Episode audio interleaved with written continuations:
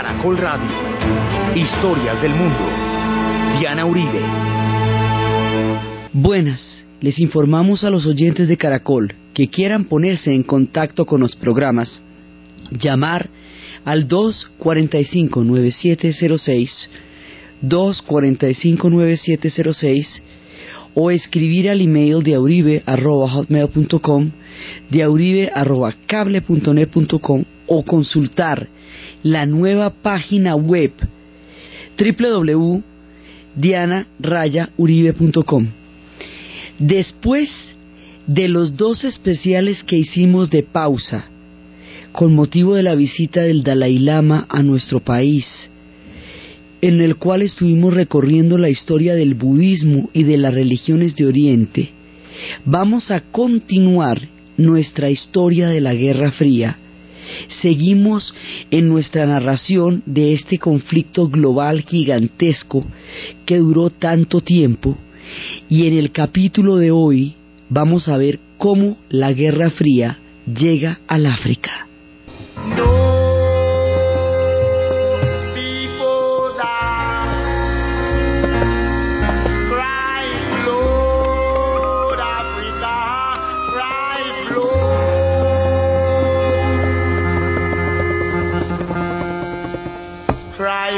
Africa, cry blood.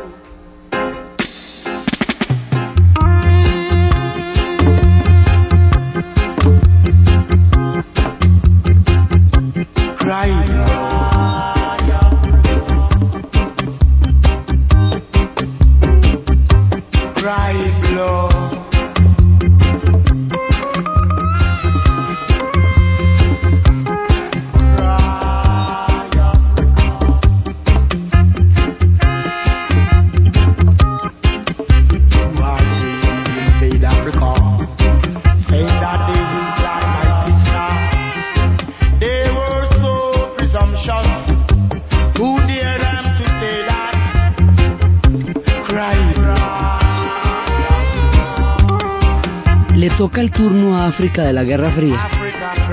Y cuando le toque el turno a África de la Guerra Fría, le va a tocar la peor parte, digamos, le va a tocar una parte terrible, porque van a aprovechar los conflictos que van a surgir a partir de la descolonización para despedazarlos con el mismo truco con que los colonizaron que es el de apoyar unos grupos en contra de otros y de esa manera mantenerlos divididos y mantenerlos en conflicto. Ese ha sido el esquema de colonialismo europeo en todas las latitudes de la Tierra, desde Cortés, pasando por todos los pueblos que fueron colonizados. Pero aquí la modalidad se va a dar en la descolonización también, lo que va a ser muy complicado. Entonces, el punto de partida de África es más duro que el del resto de los países a donde llegó la Guerra Fría, porque han pasado cosas terribles antes de encontrarse con este punto de la historia. Primero, recordemos que África tenía unos reinos muy importantes hacia el siglo XII, siglo X. África tenía reinos fundamentales. Tenía el reino de Benin, tenía el reino Yoruba, el gran reino de Zimbabue, tenía reinos importantísimos, el reino de Mali también llegó a ser una cultura fundamental. Estos reinos, con sus civilizaciones, con su música, con su pensamiento religioso complejo, eran reinos que no tenían trazos en la piedra, digamos, no era, no era así como representaban su visión del universo. Esto va a hacer que cuando entren en contacto con los blancos, eso no se considere que su cultura es una civilización tan importante como la de cualquier otro pueblo de la tierra, porque no la representaban de la misma manera, entre otras cosas porque en la selva y en las diferentes geografías africanas era mucho más difícil preservarse a través de, de la piedra y de los monumentos que los europeos consideraban parte de la civilización. África va a tener sus reinos antiguos, su florecimiento y su esplendor. Y va a encontrarse con una serie de catombes en las cuales los diferentes órdenes históricos le van a dar fuerzas de desintegración la van a partir. Digamos, los órdenes de la historia van a llevarla a una situación crítica. El primer gran conflicto que van a enfrentar los africanos, más allá de todo aquello que en sus cosmovisiones y en sus historias alguna vez tenga antecedente, va a ser el encuentro con los europeos, el capítulo de la esclavitud. Entonces, en África había esclavitud. Esta esclavitud era una esclavitud tribal, se producía porque un pueblo perdía la guerra y al perder la guerra se convertía en esclavo del otro. Eso también pasaba en los griegos y en los romanos. Eso pasó en toda la antigüedad. Quien perdía la guerra se convertía en esclavo del otro. Este tipo de esclavitud era una esclavitud o por la derrota de un conflicto o por deudas. Quien no podía pagar una deuda se volvía esclavo del otro. El tipo de esclavitud que tenían los africanos no tenía nada que ver ni con la raza, ni con la procedencia, ni con la etnia de ningún pueblo, ni era eterno, ni era para siempre. Todas esas características van a ser particulares del concepto que van a desarrollar los europeos de la esclavitud. Entonces, cuando se encuentren con los europeos y los europeos les vayan a pedir esclavos, pues ellos les venden los esclavos que tienen como lo han hecho durante milenios y como lo hicieron en tiempos de los árabes que a través de Zanzíbar llegaron también a montar un comercio de esclavos enorme. Pero los europeos tienen una diferencia fundamental contra cualquier otro tipo de esclavitud que se hubiera dado antes. Y es que es una esclavitud contra todo el continente, contra una raza. Los africanos les dan los esclavos de sus tribus, pero cuando les dan los esclavos de su tribu logran que se remonte la ruta y una vez que se monte la ruta, ya cuando se acaban los esclavos de las tribus, van a venir por los jefes de las tribus que eso no se les había ocurrido nunca ni estaba, en, estaba pensado jamás, pero ya estaba montada la ruta y una vez que estuviera montada la ruta ya no había marcha atrás. La esclavitud empieza cuando en un principio van a comerciar todos los magníficos productos del África occidental, van a comerciar todas sus riquezas y van a comerciar el marfil y las maderas preciosas y todo eso, pero en el momento en que en América la población indígena sufre la hecatombe del agotamiento y no, no sirve para el propósito de explotación permanente que los europeos necesitaban para sus materias primas y para sus proyectos de, de desarrollo colonial, van a empezar a llevar esclavos de África a América. Al hacer esto, las mercancías de los, africanos dejan de ser el punto de contacto con los europeos para convertirse los africanos mismos como seres humanos en mercancía. En este momento se vuelve objeto, seres humanos convertidos en objeto para formar parte de un lucro, de una cadena de lucro gigantesca que va a durar 300 años. Esto no, digamos, de esta manera, es la primera vez que se plantea, aunque la esclavitud haya existido en muchas culturas durante muchos milenios y en muchos pueblos. Pero esto es un fenómeno nuevo. Entonces, cuando los europeos entran a montar el comercio de esclavos, ya no son las maderas ni los marfiles, sino las personas, las comunidades, los individuos, los sujetos, los que se van a convertir en objeto de lucro de los europeos.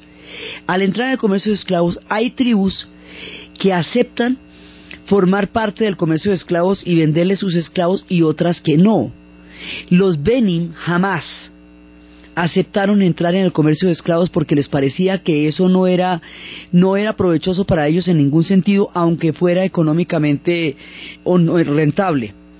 Los Yoruba sí entraron en el comercio de esclavos el solo hecho de que unos entren en el comercio de esclavos y otros no, ya divide a las naciones africanas, las tribus africanas, profundamente. Ahí de entrada ya hay un problema. Pero además del problema, es que los pueblos que entran en el comercio de esclavos van a ser completamente desangrados por este comercio porque cada uno de los esclavos, para que un esclavo saludable de buen precio, eh, como se consideraba en el oprobio de la época, vaya a ser llevado a los puertos de Virginia o a los puertos de Bahía, de Salvador de Bahía o de Cartagena, para que eso sucediera por lo menos 10 personas de cada aldea morían por cada esclavo saludable que se sacaba de ahí. De esos esclavos se iban en la, se iban en las cargas, lo que llamaban las cargas, porque el lenguaje, hay que tener mucho cuidado con el lenguaje, porque el lenguaje es oprobioso en sí mismo. Cuando se les habla de mercancía, cuando se habla de la carga, eh, todo esto, digamos, es la, la, es la manera de desvestir a un ser humano de su dignidad y convertirlo en objeto, en el, lenguaje que es full definitivo. Entonces se los llevan, más de una tercera parte de la población muere durante la travesía y a esto se le llamaba una carga, digamos, un costo que estaban dispuestos a afrontar, un costo de, de, transporte que la mitad o una tercera parte podían morir en el camino y eso era parte de lo que se tenía como presupuestado. Cuando lleguen a América, van a ser vendidos como esclavos, separados de sus familias, van a ser vendidos a las plantaciones y van a ser disgregados de su cultura esto es un cataclismo. El cataclismo que supone la esclavitud para África es del mismo tamaño del genocidio indígena para América. De la misma manera que nosotros quedamos desvertebrados por toda la tragedia del genocidio indígena que supuso la colonización en nuestras tierras, los africanos quedan desvertebrados por el tráfico de esclavos, lo que pasa es que la historia de ellos se puede rastrear, por difícil que sea. Hay elementos musicales y elementos raizales que aún se pueden rastrear a pesar de las dificultades. Con la nuestra es más difícil, porque hubo pueblos enteros que desaparecieron sin que podamos reconstruir nuestro vínculo con el pasado en la proporción y en la dimensión en que hubiéramos necesitado para tener raíces históricas. Es como la diferencia.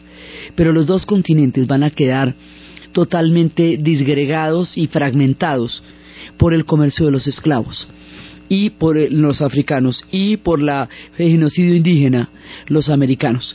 Entonces, ¿qué pasa? Después son tres siglos de esclavitud. Cuando termina el comercio de esclavos, estamos apenas a tiempo para el colonialismo.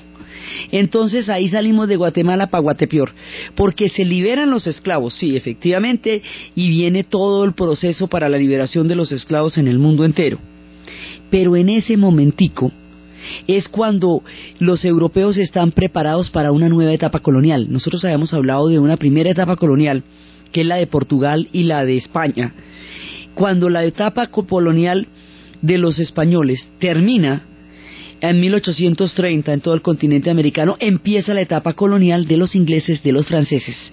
Los portugueses la han mantenido particularmente en África durante mucho tiempo y la mantendrán mucho tiempo más.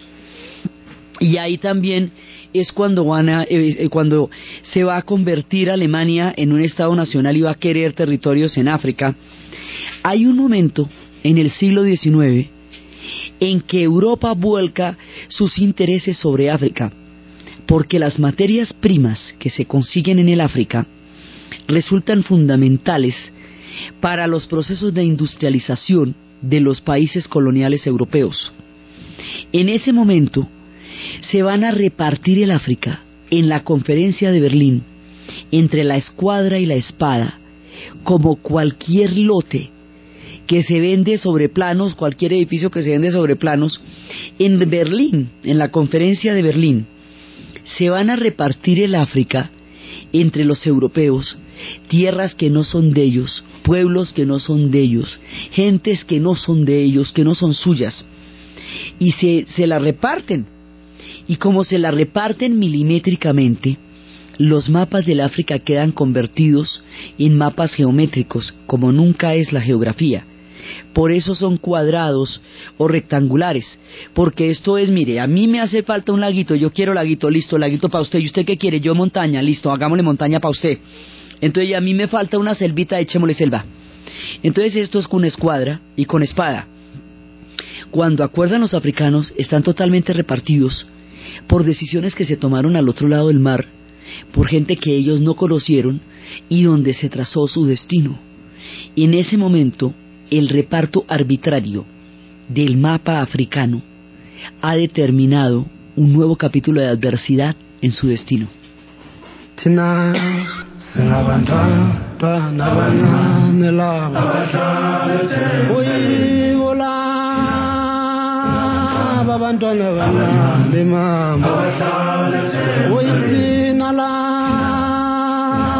abantwana bangalimama kuyibo labantwana abancane bakankulunkulu.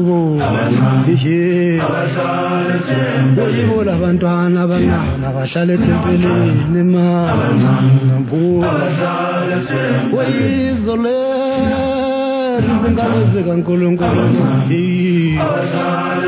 Usiyababona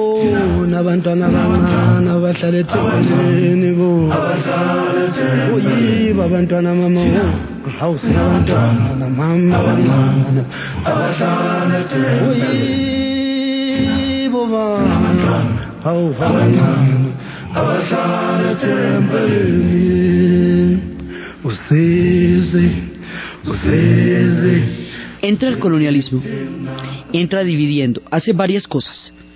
Primero, divide y triunfarás. Entonces se apoya sobre unos grupos para entrar en conflicto con otros, toma los conflictos que hay entre las tribus africanas, respalda a unos en detrimento de otros. Eso pone a todos los pueblos en punta como los puso durante la época de la esclavitud. Segundo, traza fronteras que no tienen nada que ver con la raíz y con la cultura africana. Fronteras en donde gente de una misma tribu quedó rota en dos países. O fronteras en donde tribus enemigas quedaron contenidas dentro de una misma geografía. Los africanos tienen una organización social y política que es tribal. Esto quiere decir que una tribu es una nación. Quiere decir que una tribu es un universo, es un mundo, es una cosmovisión, es una religión, es una organización política, es un, todo lo que tiene que ver con una nación. Por lo tanto, si hay países como Zambia, que tienen 72 tribus, hay 72 naciones en Zambia. Así de simple. El concepto de Estado Nacional es un concepto europeo que no opera en la cultura tribal africana. Entonces, si los van a dividir de acuerdo con las posesiones europeas, estas divisiones alteran por completo las relaciones culturales y políticas de los pueblos africanos porque las someten a regímenes que les son completamente ajenos, que les son completamente extraños. Entonces los límites van a ser totalmente arbitrarios porque son a Pinochito y a Escuadra, lo mismo que los límites del Medio Oriente cuando se creen las naciones árabes, lo mismo que los límites de los Balcanes, cuando las potencias empiecen a dividirse las zonas de la antigua Yugoslavia, de todo lo que será en el futuro Yugoslavia, lo mismo, los Balcanes exactamente igual. Entonces, cuando se producen este tipo de, de repartos, hay una serie de conflictos que quedan planteados de una vez. O sea, el solo mapa dibuja una futura guerra por la manera como lo estructuró. Viene el colonialismo. El colonialismo africano en África, con toda la carga de prejuicio que la esclavitud dejó con respecto a las comunidades negras en el mundo. El colonialismo en sí mismo es un régimen que discrimina, desprecia y subvalora a todos aquellos que someten porque detrás de eso tiene el eurocentrismo europeo, la convicción de que hay un pueblo que es la civilización cuyo conocimiento sí es válido y otros pueblos que son la barbarie y que colonizarlos significa llevarles un grado de civilización que los haría más próximos a un ideal. Entonces, eso es el eurocentrismo. Por eso es que los europeos tienen religión y los otros tienen mitología. Los europeos tienen medicina y los otros tienen superstición. Los europeos tienen eh, lo, que en los europeos es ciencia, en los otros es magia. Esa misma categoría que los hace a unos mágicos, mitológicos, es una manera de decir que su conocimiento no es válido. Es así de simple.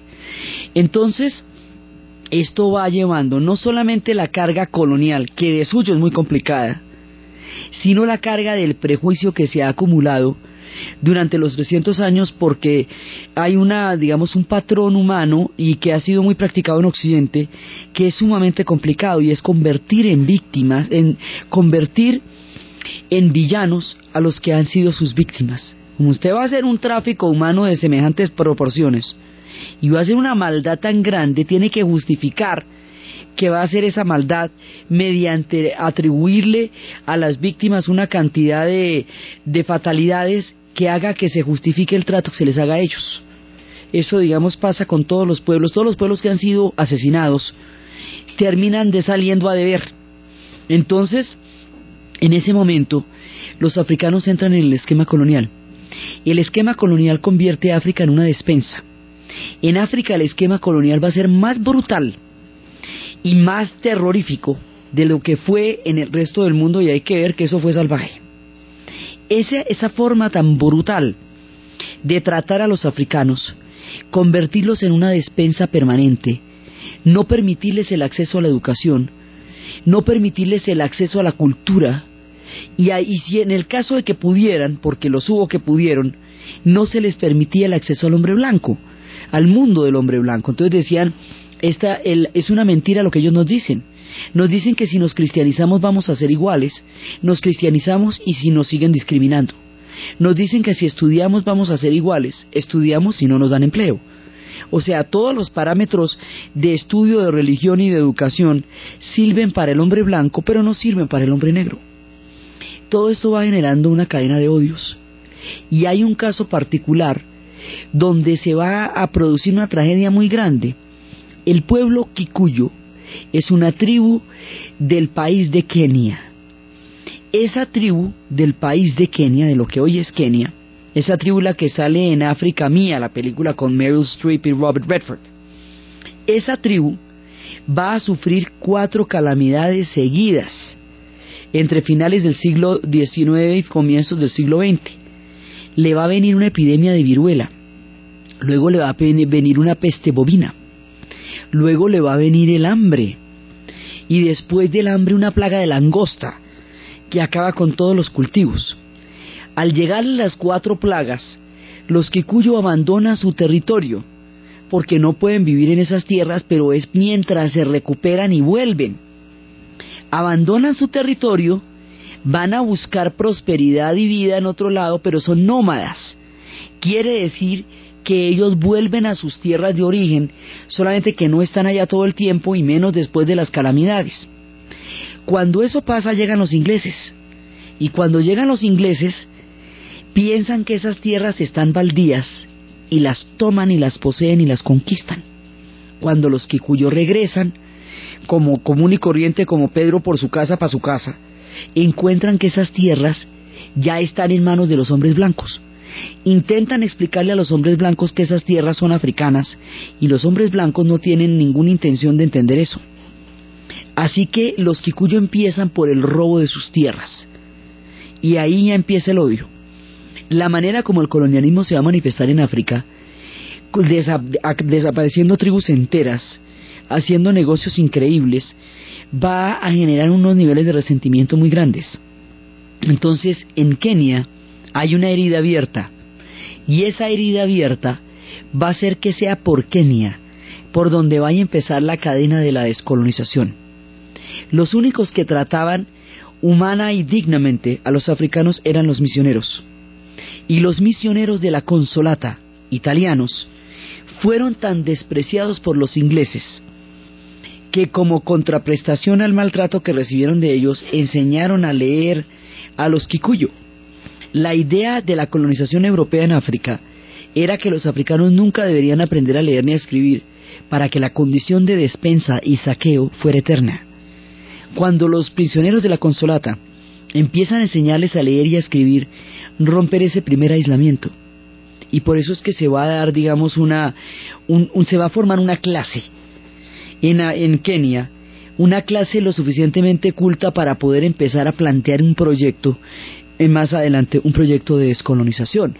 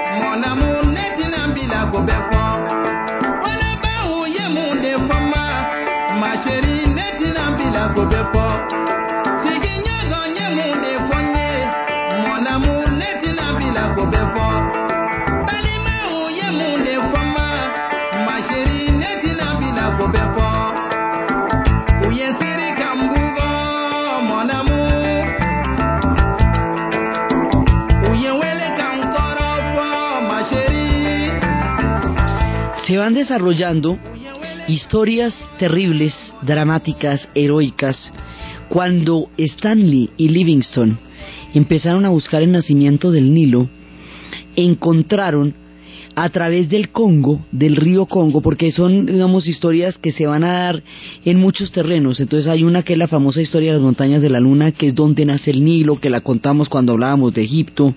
Pero antes de eso también van a entrar por el Congo. Cuando entran por el río Congo y cuando empiezan a buscar el nacimiento del Nilo, encuentran las rutas de acceso al África interior y es la famosa historia cuando Livingstone fue a buscar el nacimiento del Nilo y se perdió, nunca volvieron a saber de él durante mucho tiempo. Y Stanley, Livingstone es escocés, y Stanley consigue de parte del, gobierno belga en, que lo financien para ir a buscar a Livingstone. Y cuando lo encuentra, siendo el único hombre blanco en África, le dice el doctor Livingstone, supongo, la famosa frase.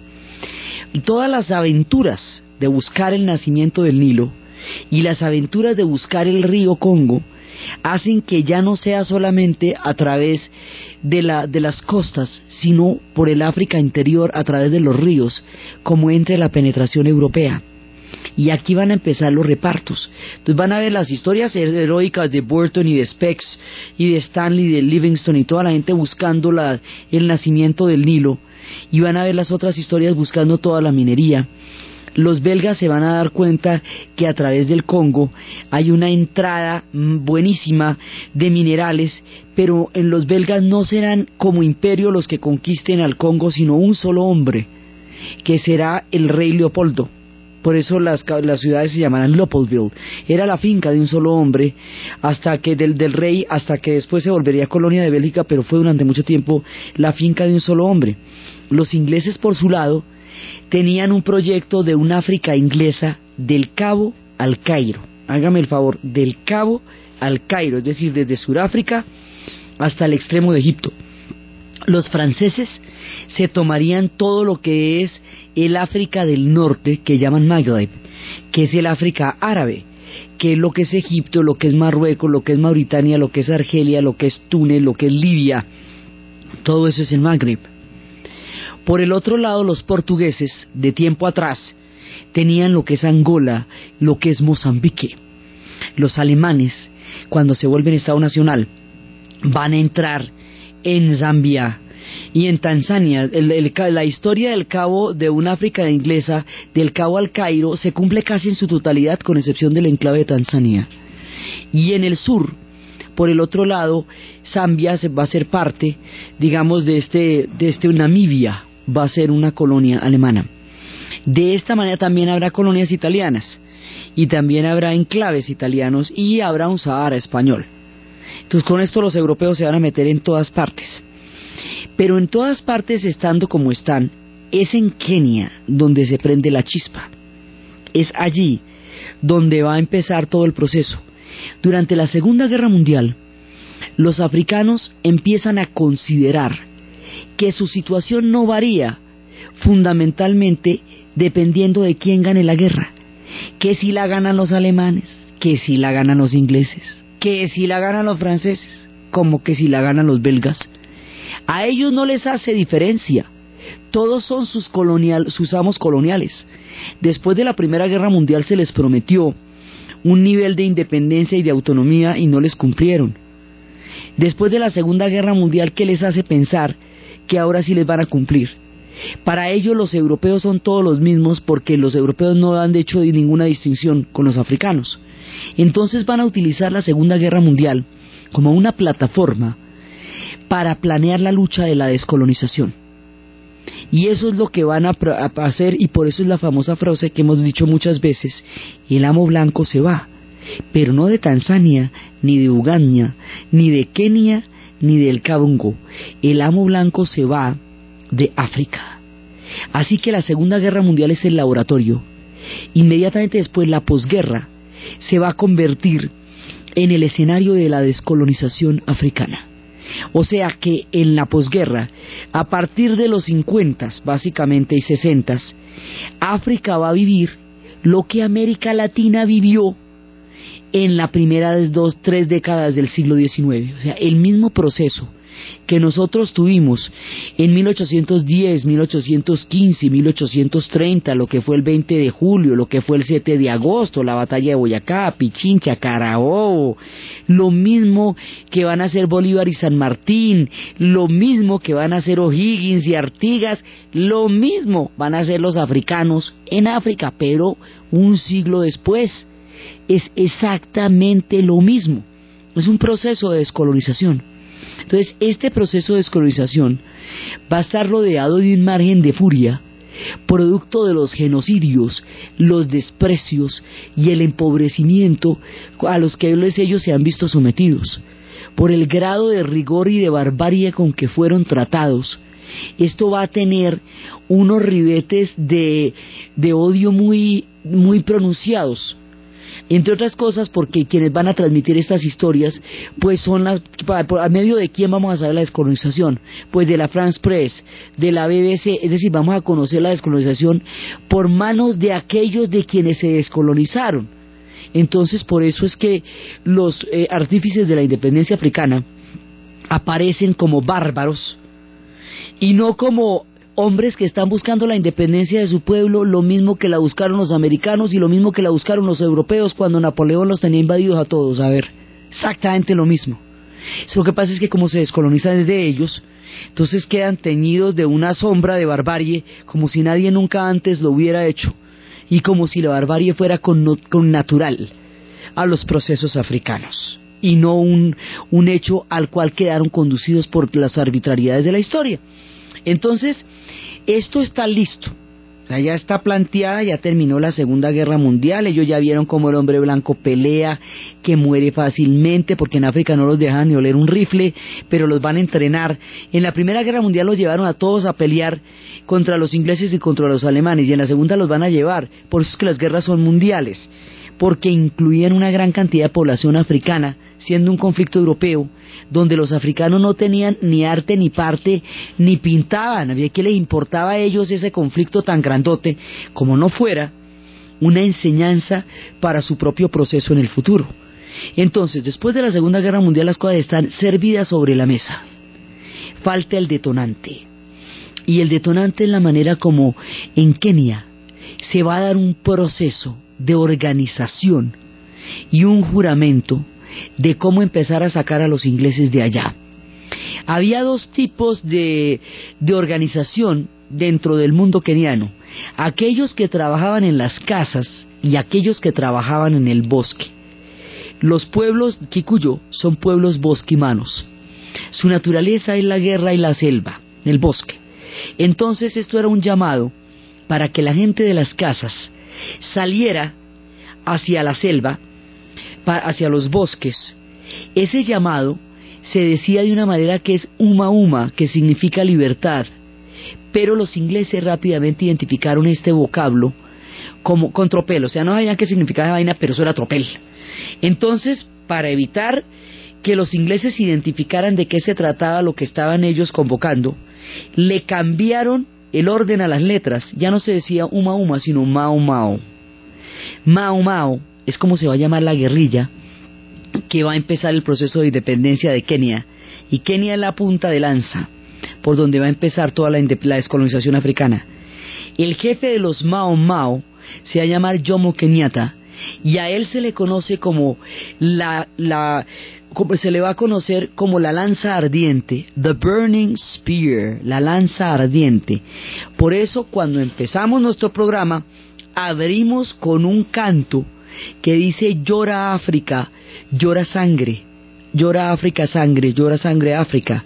Ese que lo está cantando es uno de los principales, digamos, de las, de una de las figuras destacadísimas del género del reggae jamaiquino y el nombre que él se pone a sí mismo para cantar su música y para cantar a África es precisamente la lanza ardiente, The Burning Spear por la figura mítica de Jomo Kenyatta, una generación después, que es cuando sale el reggae, cuando los procesos de descolonización del África ya se han completado. Por eso empezamos con él. Entonces el asunto es que aquí se empieza a dar una tensión muy grande. Dentro de la tribu Kikuyo hay un orden histórico en el cual los derechos son para los miembros de la tribu. Los que no es, forman parte de la tribu no están incluidos en su, en su esquema de derechos, lo que no es solamente de los Kikuyo. Vaya, pregúntenle en las fronteras qué significa un ilegal. Uno que no es miembro de una tribu. Otra cosa, si, si la membresía de la tribu la da el papel y el tipo no tiene papel, no es miembro de la tribu. A ver, qué tan simple. Entonces, ellos consideraban que las afrentas hechas a los que no eran miembros de la tribu no tenían el mismo nivel de, de validez que lo hicieran dentro de la misma tribu. La misma cosa que hablamos, o es que contra un ilegal hay algún tipo de cosa que no se puede hacer. Entonces, ellos van entrando en una confrontación, van a hacer un juramento. El juramento es un compromiso de empezar a independizar Kenia. Ese juramento, cuando es detectado por los ingleses, va a ser reprimido con unos niveles de masacre tan absolutamente bárbaros. Aquí hay niveles de barbarie encontrados. Tanto la manera como los ingleses de, agarraron y despedazaron y ejercieron la más brutal, severa y sangrienta represión contra los pueblos de Kenia que se estaban descolonizando, como los pueblos de Kenia habrían de responder de la misma manera como fueron tratados. Luego esto va a hacer que aquí haya unos baños de sangre violentos, hasta que se van a dedicar a matar ingleses, a quemar cosechas, a robar, digamos, a, a robar ganado, a tomarse tierras que de todas maneras son de ellos, son las tierras de los quicuyos. Bueno, y esto llega al punto en que se fueron y se fueron, pero un, dos, tres por mí, se fueron es ya. Entonces hay un momento en que la salida de los ingleses se vuelve precipitada. Los kenianos van a tener que pagar indemnizaciones por las mejoras que los ingleses hicieron tomándolos a ellos como esclavos para construir las carreteras que necesitaban para sacar los productos que les estaban saqueando. ¿Sí? Entonces, imagínense. Y sin embargo tuvieron que pagarle unas indemnizaciones grandes a Inglaterra por eso. El proceso de descolonización empieza en Kenia. Es el primer país y es un país que tiene, digamos, toda una historia detrás. Hay una anécdota de cómo el hombre, el, los miembros de la comunidad africana eran invisibles. Hay una, anécdota de Tom Mbeki que decía que una vez llegó una mujer blanca a un despacho, a una oficina, y estaba él sentado despachando. Ella preguntó si no había nadie ahí. Él le dijo, estoy yo, señora, ¿qué se le ofrece? Ella preguntó de nuevo si no había nadie ahí. Él decía, soy yo, estoy yo, señora, ¿qué se le ofrece? A la tercera vez ella dice que no hay nadie quien la atienda. Y él le dice, pero ¿cómo así si estoy yo? Y entonces ella lo denuncia por grosero y por desacato y por faltarle al respeto. Lo que ella quería decir era que al no haber ningún blanco, no había nadie. Un africano no era nadie. Bueno, por ahí, por ahí he derecho. Entonces, esto va a hacer que Kenia encabece, digamos, el proceso. El otro proceso que se va a dar es el proceso del Congo. Y el proceso del Congo va a ser muy complicado y es a través del proceso del Congo que va a entrar la Guerra Fría. Digamos, todo este cuento es para ver cómo es que va a entrar la Guerra Fría en África y cómo es que la Guerra Fría va a alterar profundamente la, digamos la, las relaciones entre los africanos y va a producir una catástrofe más después de la catástrofe de la esclavitud, después de la catástrofe del colonialismo, la descolonización, metida dentro del engranaje de la Guerra Fría, va a traer otro tipo de infortunios, porque van a polarizarse también. Cuando un pueblo se descolonializa, tiene que entrar a decidir qué tipo de nación va a ser, porque en el régimen colonial no existe una nación, sino una subordinación a un poder extranjero. Descolonizarse es sacar a un extranjero de donde está gobernando. Entonces, eh, bueno, todo el mundo se pone de acuerdo en sacar al extranjero, ahí está, no hay ningún problema. Vamos, eso es bravo, pero normal. Pero una vez que se vayan, ¿qué vamos a hacer con la nación? Entonces, una vez que se van, vienen las mismas preguntas de siempre. ¿Vamos a hacer un Estado federal o vamos a hacer un Estado unitario? ¿Nos vamos a dividir qué, tipo de gobierno vamos a tener? ¿Vamos a tener un gobierno centralizado? ¿Vamos a tener un gobierno tribal? ¿Vamos a tener un gobierno de, de, de las diferentes tribus? todo lo mismo que nosotros nos tuvimos que plantear cuando nos descolonizamos y las mismas guerras civiles que ahogaron 100 años a los argentinos, las 40 guerras civiles del coronel Aureliano Buendía que vimos nosotros en 100 años de soledad y en carne viva. Todo lo mismo que nosotros vivimos lo van a vivir los africanos en las mismas condiciones. Después de la descolonización viene la guerra civil, porque la descolonización implica una cantidad de decisiones sobre qué tipo de países se van a hacer que hace que las fracciones que estuvieron de acuerdo para expulsar al a la potencia colonial no se puedan poner de acuerdo para la foto para saber qué tipo de país van a tener. Y eso es exactamente lo que va a pasar en el Congo.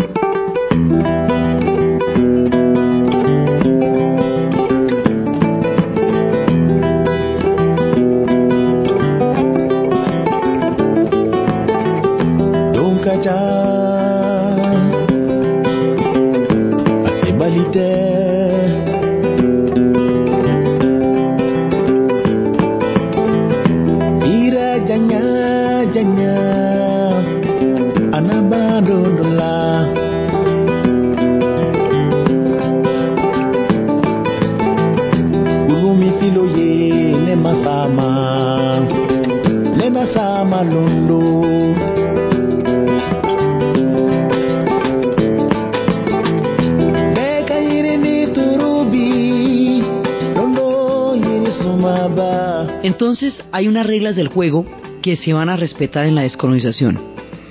Los límites que trazaron los europeos los vamos a dejar tal cual, porque si redefinimos los límites del África, se nos van las guerras en solo saber por dónde era que estaban los ríos que debían ser de la tribu que debía estar y el pueblo que debía estar. Entonces, una cosa a la vez. Primero vamos a sacar a los europeos. Después de que se van los europeos, entonces vamos a ver qué vamos a hacer aquí con nosotros. Pero si nos ponemos a sacar a los europeos, a redefinir los límites del África y a tomar las decisiones sobre qué sistema político vamos a tener, miren, ni una cosa ni otra. Entonces dejamos las cosas como están. Ya llegará el día, si algún día llega, de revisar esto, pero por ahora así se quedó, este modelito se fue así. No nos gusta, pero es el que hay. Vamos a trabajar sobre eso. Vamos a trabajar sobre las lenguas coloniales, también es importante, digamos, para los procesos. Bueno, entonces, esto es un acuerdo que hizo todo el África, porque estamos hablando de más de 19 países que se van a descolonizar en una década. Tanto que los señores que hacían los atlas geográficos pararon la producción de atlas en el mundo hasta que se acabara la descolonización africana para ver cómo acomodó la silla porque esto se volvió una cosa que todos los días cambiaba de, de conformación, lo mismo que cuando cae la Unión Soviética, cuando vaya a caer, y la Yugoslavia, que el mapa de Europa cambia en minutos y aparecen un montón de países y de repúblicas que se están independizando a cada media hora. Bueno, pues lo mismo pasa en términos geográficos. Pero vamos a dar esto como está. Entonces, si lo vamos a dar como está, es que lo dejamos como está. O todos en la cama o todos en el suelo. Pero resulta que en el momento en que se independice el Congo, la provincia de Katanga, que es la provincia que tiene la mayor riqueza mineral, se quiere independizar porque considera que ella puede sostenerse sola porque ahí están las mayores de las riquezas. Katanga primero, Kasai después, pero es que Katanga tiene los minerales, Kasai los diamantes, y el Congo no puede existir sin la riqueza de Katanga ni la riqueza de Kasai. En ese momento, las compañías multinacionales mineras ven en estos procesos de independencia una manera de seguir conservando la subordinación económica y de seguir haciendo negocios.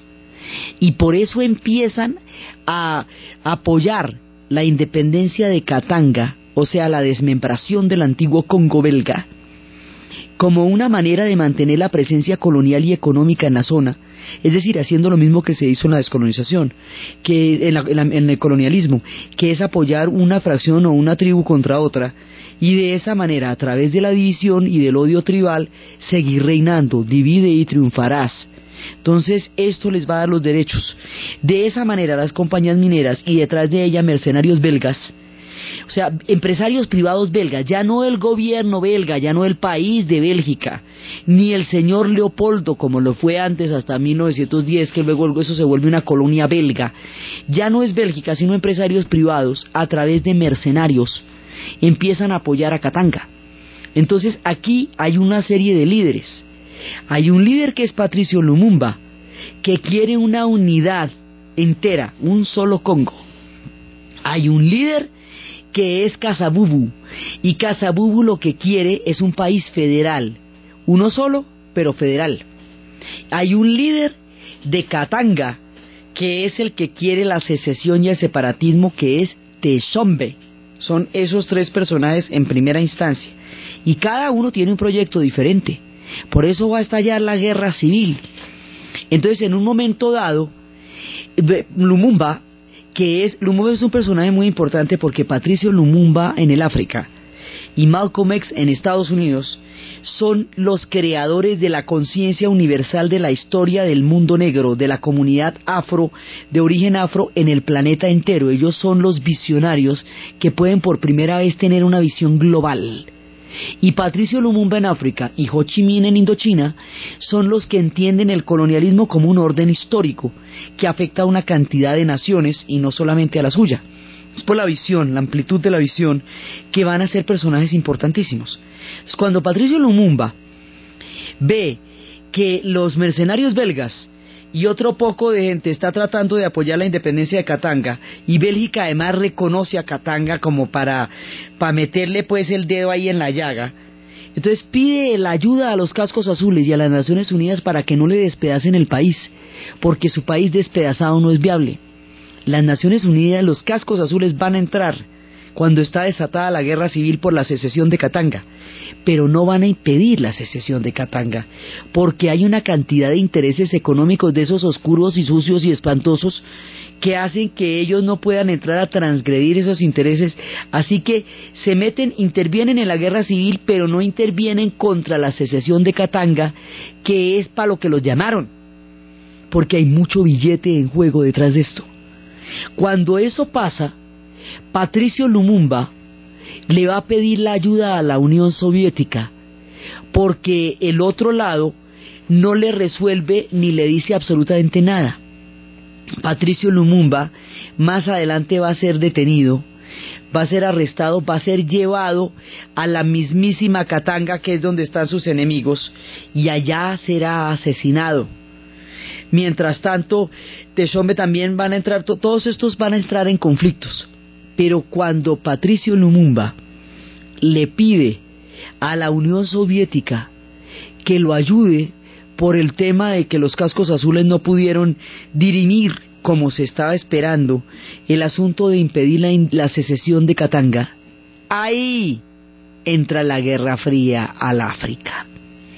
Es decir, una cosa de la magnitud de la descolonización africana no podía quedar por fuera del marco de la Guerra Fría, porque si la Guerra Fría se metía en todas las geografías, esto era una situación que llamaba a la participación de las superpotencias en una África llena de recursos y llena de conflictos. Ahí están los dos elementos servidos en la mesa, los recursos y los conflictos.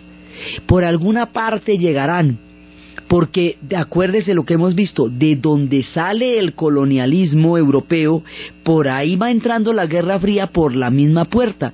Lo vimos en el caso del Canal del Suez, lo vimos en el caso de la batalla de Dien Bien Phu en Indochina, lo vimos en el caso de todas las geografías que hemos andado en este programa para hablar de la Guerra Fría, que es mundo y medio. Bueno, pues le va a llegar el turno al África por la vía de la descolonización y de los repartos. Entonces, este proceso, ¿cómo se va a dar en el África? La guerra del Congo, la figura de Mobutu, ¿qué le pasó a Teshombe? ¿Cómo se van a meter los cubanos? ¿Cuál es la historia de Angola? ¿Cuál es la historia de Etiopía? ¿Cuál es la historia de Eritrea? ¿Cómo se les van a dar armas de fuego automáticas a pueblos que han tenido eh, luchas ancestrales a punta de lanzas y convertir en ríos de sangre lo que antes fueron los honores de los guerreros? Y los repartos que la Guerra Fría van a hacer del continente africano, ya curtido en penurias y a punto de una más, es lo que vamos a ver en el siguiente programa. Entonces, desde los espacios de, la, de los conflictos tan grandes de la descolonización africana, de los gritos de los Kikuyo en el bosque, del mundo de los pueblos del África que durante tanto tiempo recorrieron nómadas las planicies y las sabanas y que ahora enfrentaban los órdenes mundiales más brutales de la historia, en la narración Diana Uribe, en la producción Jessy Rodríguez y para ustedes feliz domingo.